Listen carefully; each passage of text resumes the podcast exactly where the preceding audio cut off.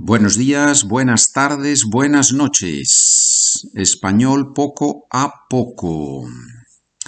I have decided to continue with this podcast, of course, but what we're going to do is shorter episodes because some students have told me that there is a lot of information on each episode that it would be better to do shorter episodes, and I think it's a good idea. So, we are now on what page, página 100, 100 qué? Página 137 y estamos en los ejercicios, we are going to do the exercises, estamos en los ejercicios de la lección 21, que es una lección que se titula en la consulta, en el doctor, pero que en realidad es una lección sobre cómo expresar obligación, how to express obligation in Spanish. El ejercicio número 1, página 137 abajo, empareja estas dos partes de una oración. Match the two parts of a sentence. On the left side, nosotros, hay que, tienes, ustedes, debo, hay que, tienes. On the right side, que comer menos, correr todos los días, estudiar en una mesa grande, debemos ir al hospital, decir siempre la verdad, deben ver menos la televisión, que ir al gimnasio cada día. If you have your document, this podcast makes sense. You are reading along, you are seeing what I am saying.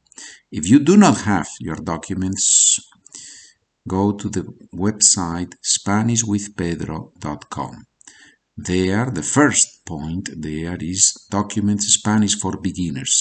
We share the same documents. They are the same documents for Spanish for Beginners and for this podcast Spanish poco a poco.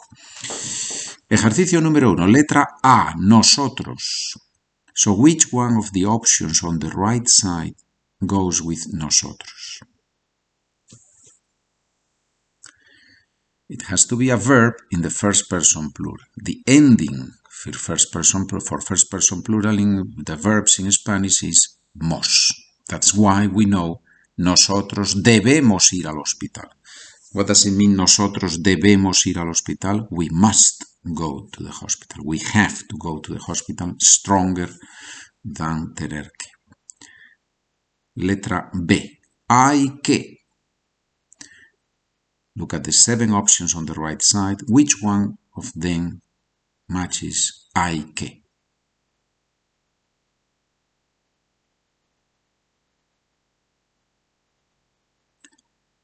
There are two possibilities because after que we need the infinitive and you have two sentences with infinitive.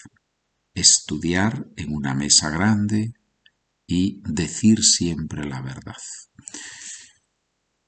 Since the meaning of que is one has to, it's more logical here.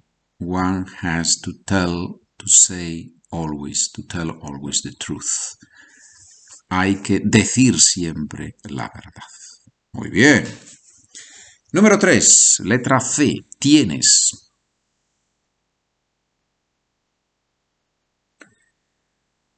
La única respuesta posible, número 1. Tienes que comer menos. ¿Qué significa tienes que comer menos?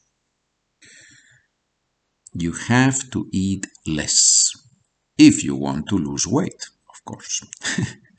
tienes que comer menos. Muy bien, tienes que comer menos. Hay más ejercicios. There are more exercises. Number one, those of you who have the document, you can do them. And you know that you have the solutions at the bottom of the exercises. And then comes exercise number two. But okay, let's do one thing. Let's do one thing. Why not? In order to keep it shorter. Let's do one more from exercise one. On, on the next episode, we will do exercise two. One more from the first exercise. Ustedes, letra D, ustedes. What matches ustedes? Número 6. Correcto. Deben ver menos la televisión. How do we know that? Because the ending that goes with ustedes is third person plural. It's the same one as third person plural. That's why we know that it has to be deben.